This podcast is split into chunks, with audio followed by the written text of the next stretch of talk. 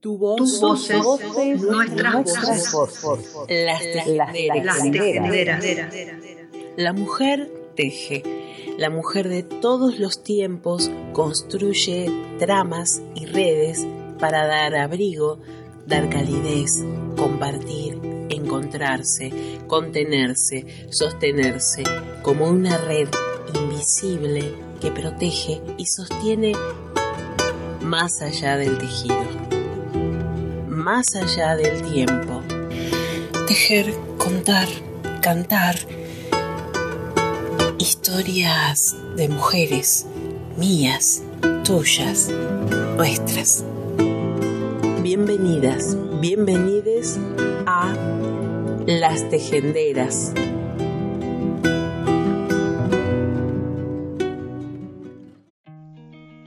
Somos la marea verde que viene creciendo, la que desde un puñadito de osadía fue haciéndose mar y viene creciendo.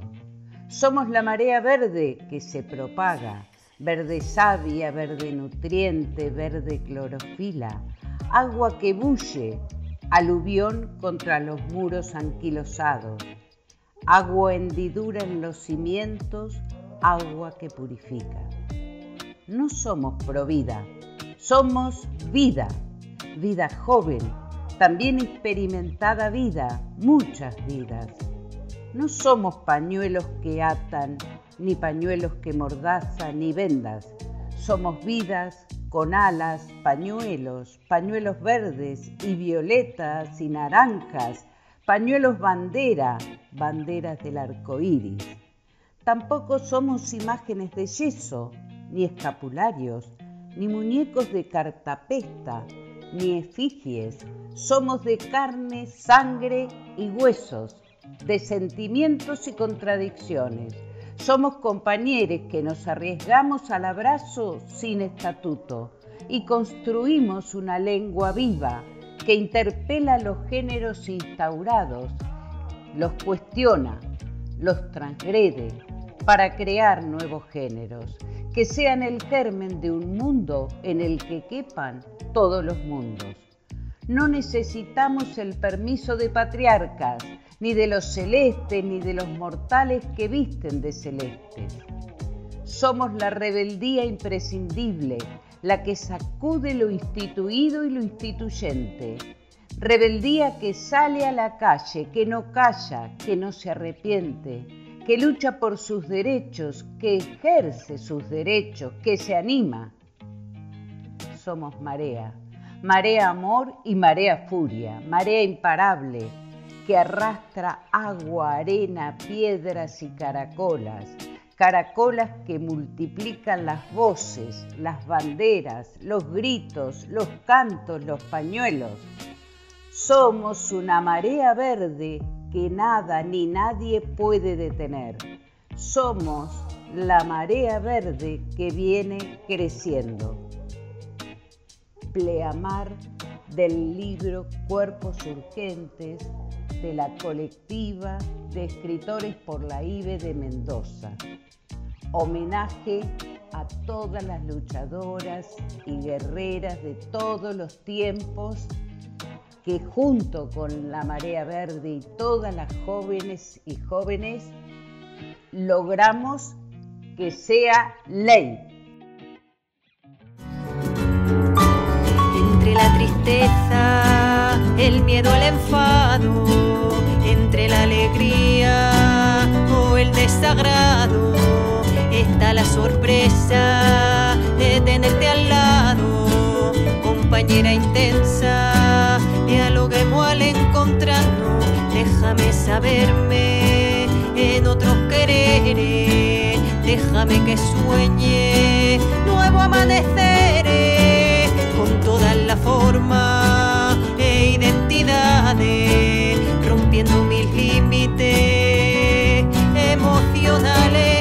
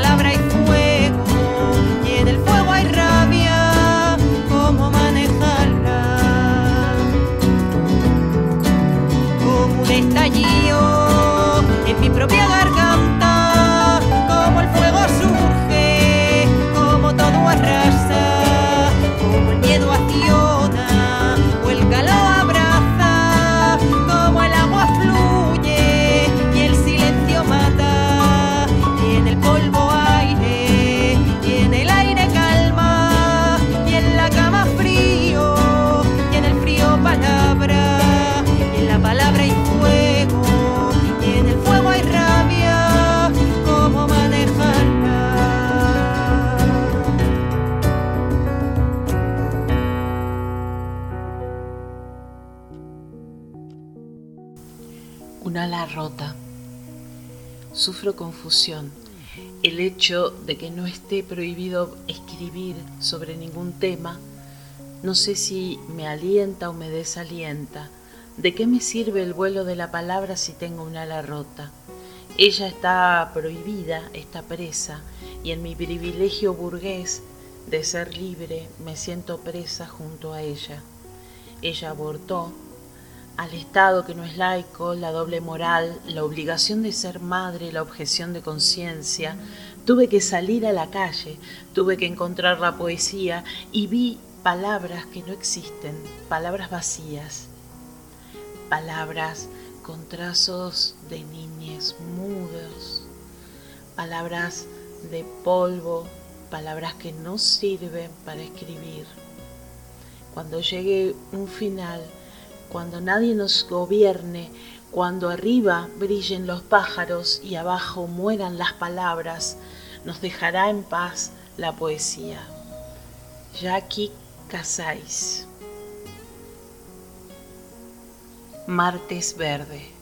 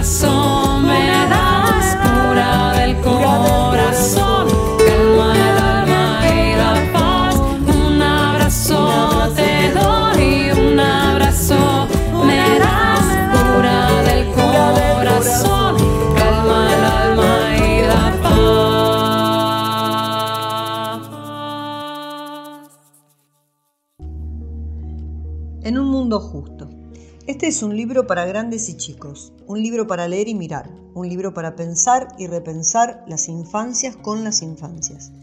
Quienes lo hicimos, promovemos, enseñamos y defendemos la Ley Nacional 26.150 de Educación Sexual Integral. La ESI nos habilita otras formas de mirar el mundo y despierta deseos de cambiarlo, de hacerlo más amable, más sensible, más digno de ser vivible. Este libro es una excusa para debatir y crear sentidos colectivos sobre las políticas de cuidado que desplegamos, porque entendemos que en un mundo justo las infancias son reconocidas desde su fragilidad y resguardadas como un valioso tesoro. Sus páginas buscan hacernos sentir que estamos viviendo, sintiendo, inventando. Proponen múltiples posibilidades de leer, saborear y mirar lo dicho y lo dibujado, para hurgar en ese despliegue siempre complejo que las infancias nos provocan. Infancias en un mundo justo. Esta no es una definición de infancia, ni una explicación, ni una percepción, ni una descripción. Más bien, son sentires a partir de ver, mirar, imaginar rostros en el mundo. En un mundo justo, las infancias no son objeto del daño, no son explotadas, no son sentenciadas a las guerras, ni a las opresiones racistas, sexistas, clasistas, capacitistas, adultocentristas. En un mundo justo, las infancias no se interrumpen, no son adultizadas, no son patologizadas, no son medicalizadas, no son medidas, ni calificadas, ni reprobadas. En un mundo justo, ni las infancias trans, son expulsadas, ni las infancias intersex son mutiladas, ni las niñas son madres. En un mundo justo, las infancias tienen tiempo, ríen, corren, juegan, desean, deciden, desobedecen, traman, se distraen, inventan otros mundos, otros universos, pluriversos. En un mundo justo, las infancias están despojadas de las obligatoriedades corporales. Saben que no hay veredicto de normalidad o anormalidad. Saben que en su estar siendo construyen su propio futuro. Son acogidas y así conversan en la ternura. En un mundo justo, las infancias son reconocidas desde su fragilidad, son miradas y resguardadas como valioso tesoro. En un mundo justo, les adultes somos compasibles con las niñas que fuimos y con les que este mundo recibe. En un mundo justo, las infancias van a la escuela y en este mundo justo que deseamos, solo las escuelas frágiles que acogen, hospedan, escuchan, abrazan, cuidan, dan y aman, sabrán atesorarlas. Socorristas en Red.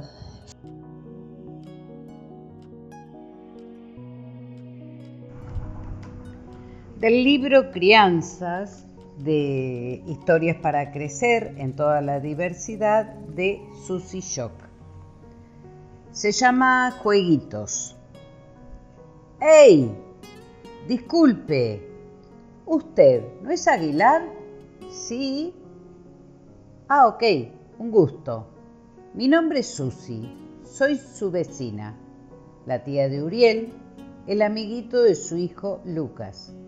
Le quería hablar de algo que dijo Lucas la otra vez jugando en nuestro patio. ¿Sí? Lucas juega con mi sobrino, o en realidad, si prefiere ponerle las palabras justas, su hijo juega con el sobrino de una travesti. Le aviso porque ellos son muy buenos amigos, hacen las tareas juntos y después juegan y juegan horas y horas y Lucas es muy amoroso con toda nuestra familia. Pero le quería decir que la otra vez nos contó angustiado que usted le iba a prohibir venir a casa porque allí vive un degenerado. Dos cosas me llamo Susi, como le dije, me autopercibo, pese a usted y al mundo, en femenino. Y pese a lo que crea o ignore, son heterosexuales los que violentan niños, no las travestis, que seguro que seremos algunas mejores o peores personas, pero violadoras no yo que usted andaría más seguido por la parroquia, a la que tanto obliga a ir pese a las ganas de su hijo, a ver a qué están jugando esos curas a puertas cerradas. Y no lo que juega en nuestra casa, a patio abierto. Vaya a ver al cura, a ver a qué juega. Ah, un gusto, ¿eh? Cualquier duda que tenga, me consulta.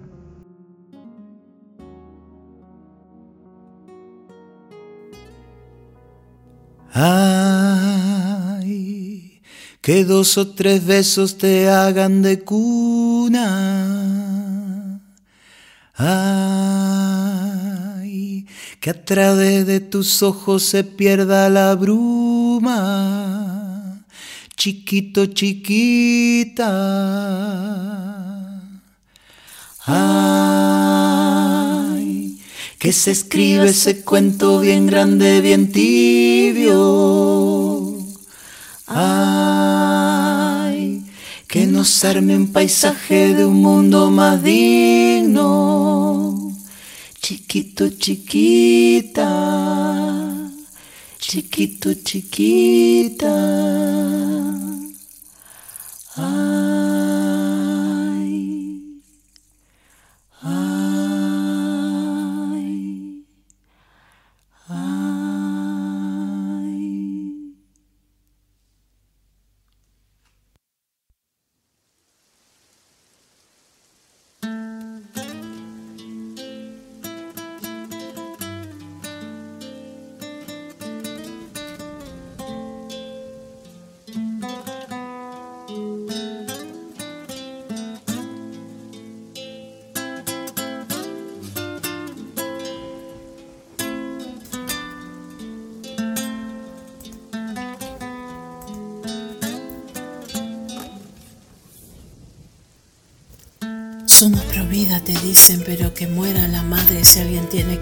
Somos pro vida, te dicen, pero que se mueran las mujeres que no quieren parir.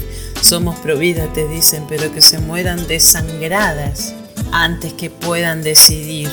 Somos pro vida, te dicen, pero que se mueran todas las que no piensan igual a mí.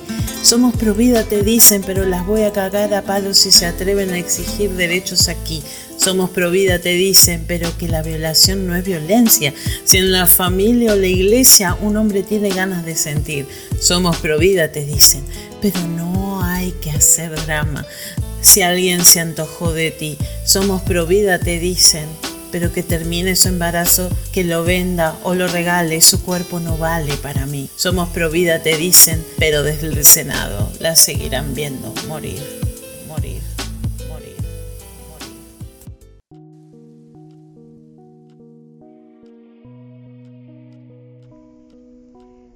Tengo en mis manos un, libro histórico, un libro histórico que seguramente eh, no, con seguridad no soy la única persona que tiene este libro. Lo tenemos desde hace mucho tiempo. Fue editado, la primera edición la hizo el colectivo en el año 2010. Eh, se llama Todo lo que querés saber sobre cómo hacerse un aborto con pastillas lesbianas y feministas por la discriminalización del aborto son las compiladoras. Eh, esto dice la tapa y dice es en verde, fácil, barato, seguro y en casa. Y dice el libro o manual, ¿quiénes somos lesbianas y feministas por la descriminalización del aborto. Lesbianas y feministas somos un grupo de personas que venimos de diferentes espacios políticos, feministas, del movimiento LGBT, lesbianas, gays, bisexuales y trans, de derechos humanos y de izquierda, que nos unimos para legalizar el aborto del feminismo, del movimiento LGTB y de las prostitutas, aprendimos la importancia de transmitir información entre pares.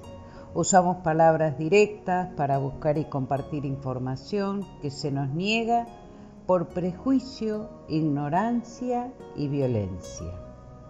Construimos conocimiento en base a nuestra experiencia. Esta forma de organizarnos fue fundamental para contener la crisis del SIDA. Las lesbianas la hemos usado para informar sobre cáncer de mamas y relaciones de maltrato. También la usamos para reducir daños los y las usuarias de drogas y las víctimas de abuso y maltrato policial constante. Luchamos por legalizar el aborto para que todas las mujeres podamos abortar como más nos convenga, en el hospital, por obra social o en nuestra casa. Es necesario, decían ya en el 2010, romper el silencio que rodea el aborto. En la Argentina, todas las mujeres abortamos en promedio dos veces en la vida. Es importante que entre todas luchemos para que el aborto deje de ser un tema prohibido y se reconozcan nuestras decisiones y nuestras experiencias. La línea aborto más información, menos riesgo es un celular. La llamada es anónima y confidencial. Te podés comunicar todos los días desde cualquier lugar del país llamando o enviando un SMS y te devolvemos la llamada. Hablamos directamente con las mujeres que están buscando información sobre aborto con medicamentos. Hablamos directamente con ellas porque son ellas quienes deben tener la información completa y correcta de primera mano y sin filtros y para que nos hagan las preguntas que ellas necesitan.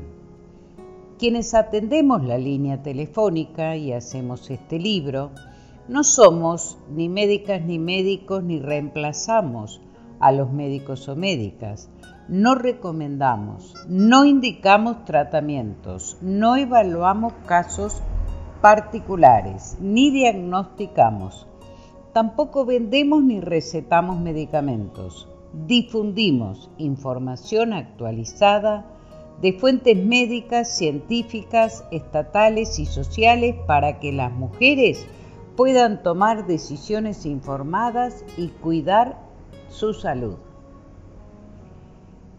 Y así es, así es como empezó el tema de la difusión del aborto medicamentoso en, nuestro país, mucho antes de que existiera el WhatsApp. Y dice eh, este libro en otra de sus páginas y que mm, es importante que recordemos porque estamos hablando de historia. Allá por el 2010, este libro fue escrito y consignaba como métodos inseguros hervir cerveza negra, lavandina, permanganato, agujas de tejer, sondas, té de ruda, perejil, inyecciones. Seguramente escuchaste sobre abortos con estas cosas y mucho más. Ninguno de estos métodos o remedios caseros es efectivo y seguro para abortar. Usarlos puede poner tu salud en peligro. Tampoco es seguro abortar con un raspaje, sondas o cualquier operación, cirugía, hecha por personas que no saben con herramientas viejas en lugares sucios o sin anestesia.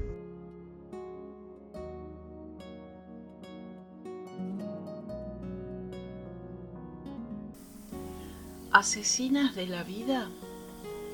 Nos dicen asesinas de la vida, pero según cuándo y quién, San Agustín, doctor Angelicus, descubría la vida a los tres meses de concepción.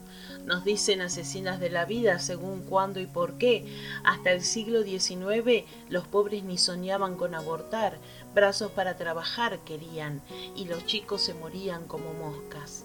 Los reyes ni borrachos, había que tener principitos, así que damas a parir. Piensen en el dulce Enrique VIII desterrando o matando a las inútiles que no parían un varón, porque claro, la culpa la tenía la mujer, ese hombre en menos Dixit Platón. No somos asesinas, somos libres de decidir según creencias, situación social convicciones y deseos. Además, dogmáticas señoras, si la ley se aprueba, los esbirros del régimen no las van a obligar a abortar. Cristina Peña, martes verde.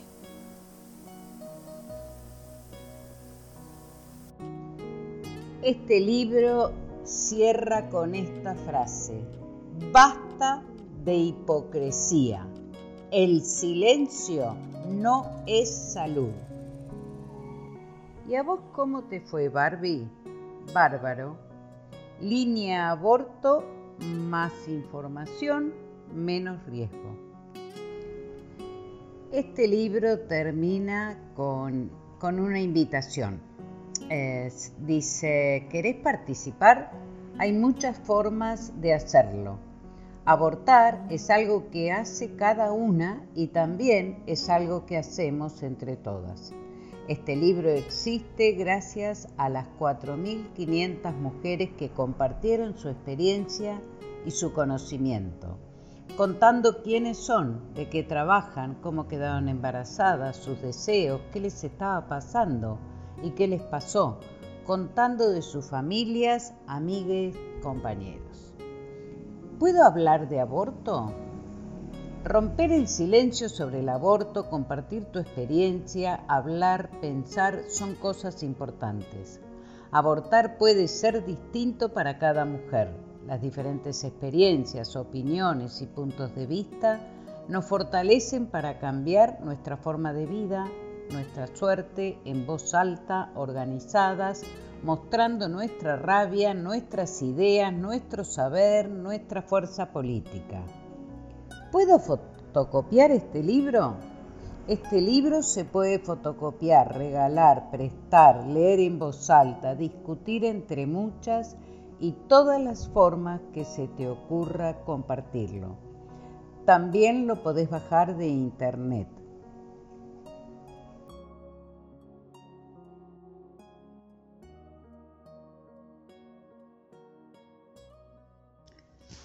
La nueva ley de interrupción voluntaria de embarazo habla de objeción de conciencia y penalización. Un texto eh, nos invita a pensar eh, esos dos conceptos eh, y se trata nada menos que de un texto sobre una experiencia vivida poner el cuerpo para que otras aborten. Para Lola el lunes fue un día diferente.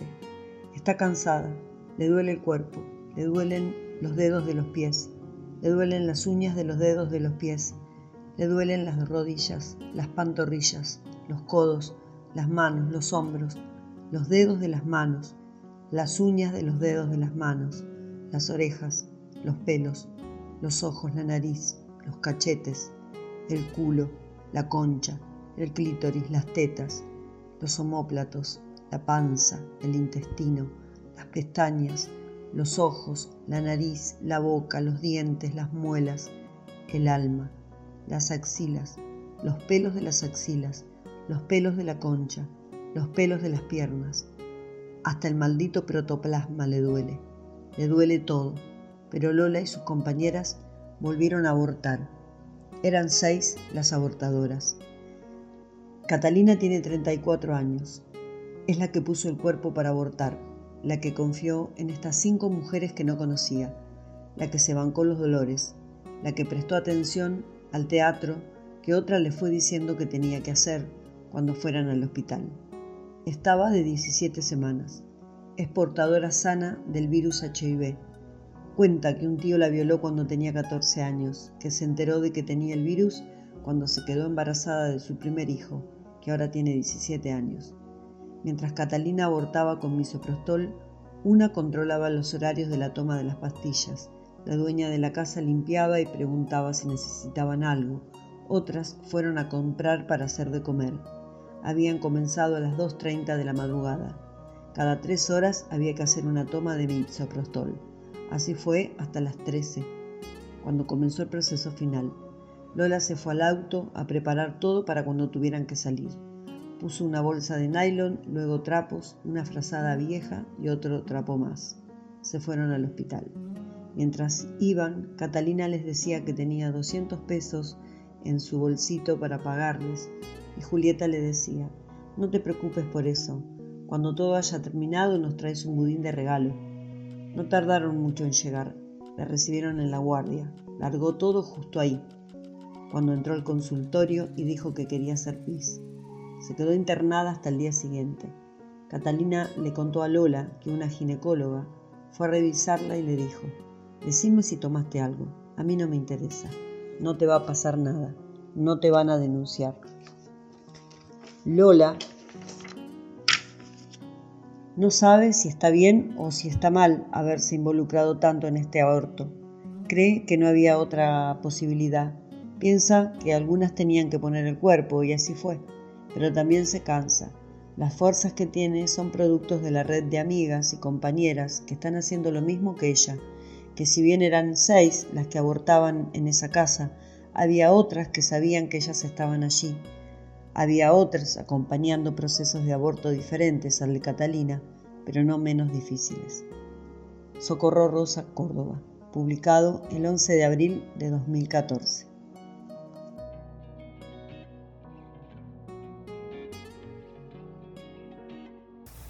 Y ahora que ya es ley, ¿cómo va a ser implementada la ley? Le preguntamos esto a Valeria, abogada, socorrista de las Elviras. Y bueno, con respecto a lo que me preguntas, eh, sería que a través de la reglamentación, el Poder Ejecutivo Nacional lo que hace es definir algunos conceptos o, por ejemplo, cuando se menciona autoridad de aplicación, definir qué ministerio es el que se va a hacer cargo, que sospecho que va a ser el de o el de salud o el de género o el o en forma conjunta sería lo ideal, ¿no? Porque los toca a ambos, los atraviesa a ambos. Y mm, lo que debe hacer el, Ejecutivo es eh, reglamentar la ley, pero eh, sin alterarla. Eso eh, quiere decir que no puede decir más que lo que la ley dice. Lo que puede hacer es decir cómo se va a llevar adelante eso. yo sé que había un punto, por ejemplo, con el tema de salud, este, que hablaba de salud.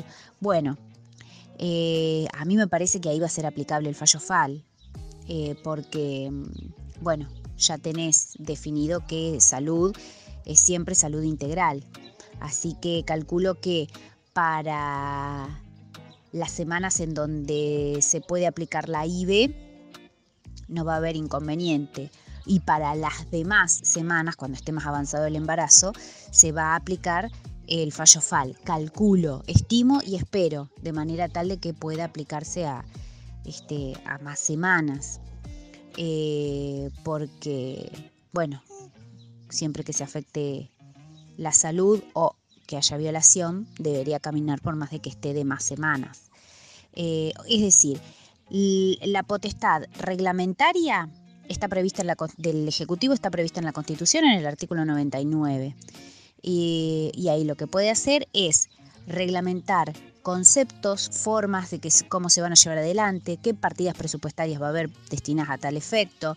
Em, lo que no puede hacer es decir lo que la ley no dice, porque eso sería legislar y está vedado al Ejecutivo eh, esa potestad. La potestad legislativa es indelegable, artículo 76 de la Constitución Nacional. Creo que era ese.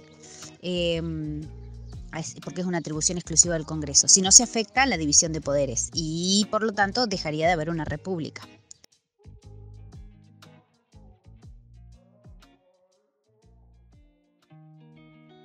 Buenas, mi nombre es Conti, soy socorrista de la colectiva Las Elviras, feministas que abortamos.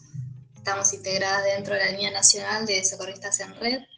Eh, y bueno, para mí estar dentro de esta colectiva, de esta grupa, es, es un empoderamiento de todos los días constante, ayudando a tantas, tantas compas que puedan acceder a su aborto de forma libre, segura, cuidada, acompañada, eh, feminista, por supuesto. Y bueno, me parece que esta colectiva Las Elviras es lo que hacía falta en esta región del noroeste es lo que hace falta para, poder seguir eh, sacando del closet la palabra aborto, que hablemos de aborto libremente, sin culpa, y que se transforme también en una bandera libertaria contra todas las opresiones que venimos llevando todas las mujeres disidencias y disidencias sexuales.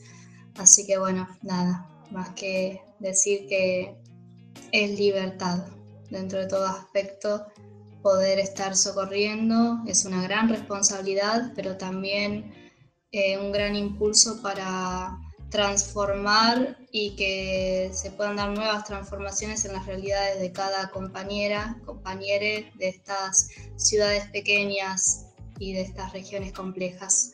Bueno, nada, muchas gracias por su espacio. El socorrismo es una práctica, una pedagogía, un posicionamiento frente a nuestros deseos, nuestra sexualidad, frente a las obligaciones morales que comprenden el ser, hacer mujer dentro del patriarcado. El socorrismo, como práctica inmersa dentro de los feminismos, es un posicionamiento contrahegemónico que tensiona el saber poder de la institución médica. Es una disputa de saberes, conocimientos y experiencia acumulada. El socorrismo tensiona hasta rebasar los límites, porque no solo pensamos en prácticas que habiliten la posibilidad de concretar el deseo y la decisión de abortar, sino que pretendemos que esas prácticas sean de cuidado, de amorosidad, de acuerpamiento, sabiendo que aun cuando los sistemas de salud pueden garantizar el acceso al misoprostol o a una prestación médica, no pueden reconocer cada trayectoria particular, cada recorrido individual y colectivo.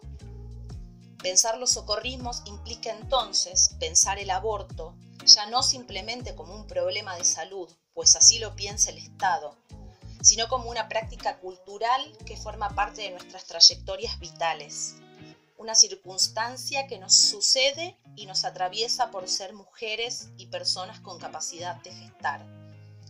Por lo tanto, los socorrismos son resistencia ante el mandato de la maternidad forzada, de gestación obligatoria, son posibilidad y materialización de otros devenires. Los socorrismos son una herramienta que hemos creado las mujeres y cuerpos gestantes para luchar, partiendo de la necesidad de romper con ciertas lógicas del ejercicio del poder patriarcal capitalista. Los socorrismos son una práctica que crea sentidos propios, un modo de nombrarnos en el mundo. Son un interrogante abierto sobre cómo queremos construirnos. Son desjerarquización, recreación, son organización, redes, los socorrismos son aquelarre, crear en colectivo, recuperar el hacerlo juntas, juntes. Son insubordinación. Los socorrismos son temporal contra el fuego de la hoguera. Mi nombre es Siu, soy parte de la colectiva Las Elviras Socorristas en Red.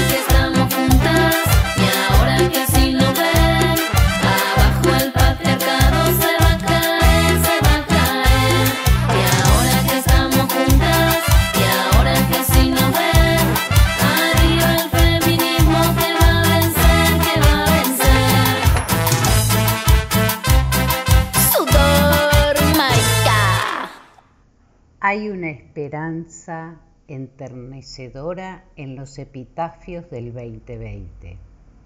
Es como si se tratara de un molesto, pálido, flaco, apestoso, visitante que al fin podremos enterrar dándonos un beso y tomando un trago de lo que sea y con quien sea a la medianoche del 31 de diciembre. Es como si el primero de enero fuese a amanecer el año benévolo donde se olvidará el pasado, este pasado que se hizo presente, y emergeremos de las cáscaras de nuestras envolturas para surcar los cielos como pájaros libres. No digo que ese pensamiento mágico sea vano, al contrario, lo celebro. Celebro que no nos venzan los vericuetos y laberintos de la realidad que la emprendió contra nuestra humanidad, asestándonos golpe tras golpe. Porque claro, no es sólo el miedo de enfermar o morir, sino también el miedo de vivir lo que nos asusta, pues la vida que se va perfilando no tiene los mismos defectos conocidos y por conocidos menos atemorizantes. La vida que se perfila es como una gelatina informe, un rompecabezas, como que alguien hubiese soltado un ejército de esas máquinas gigantes que se usan para construir caminos, trituradoras, aplanadoras, ruidosas, inclementes e implacables. Y uno no sabe si habrá lugar a los lados del camino para esconderse y evitarlas. Y peor aún, uno no sabe si habrá a quien tomarle la mano, a quien recurrir. Veo por todas partes el ánimo de aferrarnos a las trincheras de las costumbres, a las religiones antiguas, a las tiranías arcaicas. Lo que está claro es el no saber, igual que el no cumpleaños del sombrero loco en Alicia en el País de las Maravillas. Este es el no, no año nuevo. Eso nos tememos. La cola del 2020 que no cambia, ni se transforma, sino que se prolonga. Y hay quienes preferirían que así fuera, porque la pandemia les ha servido para imaginarse en control de todo. Subidos arriba de su montaña mientras se inunda la pradera, y ellos se encargan de los botes salvavidas y mandan a salvar a sus amigos y a quienes los adulan. Hay un rebrote de fascismo, y bien podía ser este el disfraz de la guerra moderna la tercera, una autoimpuesta, autocreada por el laissez-faire, el dejar hacer, el inventarse la propia vida sin mirar a los lados, al otro, a la otra, y creer que nadie se dará cuenta de la ceguera. El reto está en no reconstruir el pasado, no esperar la vacuna para que vuelva al pasado. Es descubrir que hemos inaugurado una época nueva y tomar el reto de reconstruir lo que ya se perdió y enterrarlo con las campanadas de las 12 de la noche. Gioconda Belli. Tejieron con nosotras la grupa Las Elviras, Socorristas en Red. Hicimos las tejenderas Fabi Cano, Lili Rodríguez y Marce Blanco. Si querés compartir tu historia, mandanos tu audio o tu historia escrita firmada con tu nombre o seudónimo a lastejenderspodcasts.gmail.com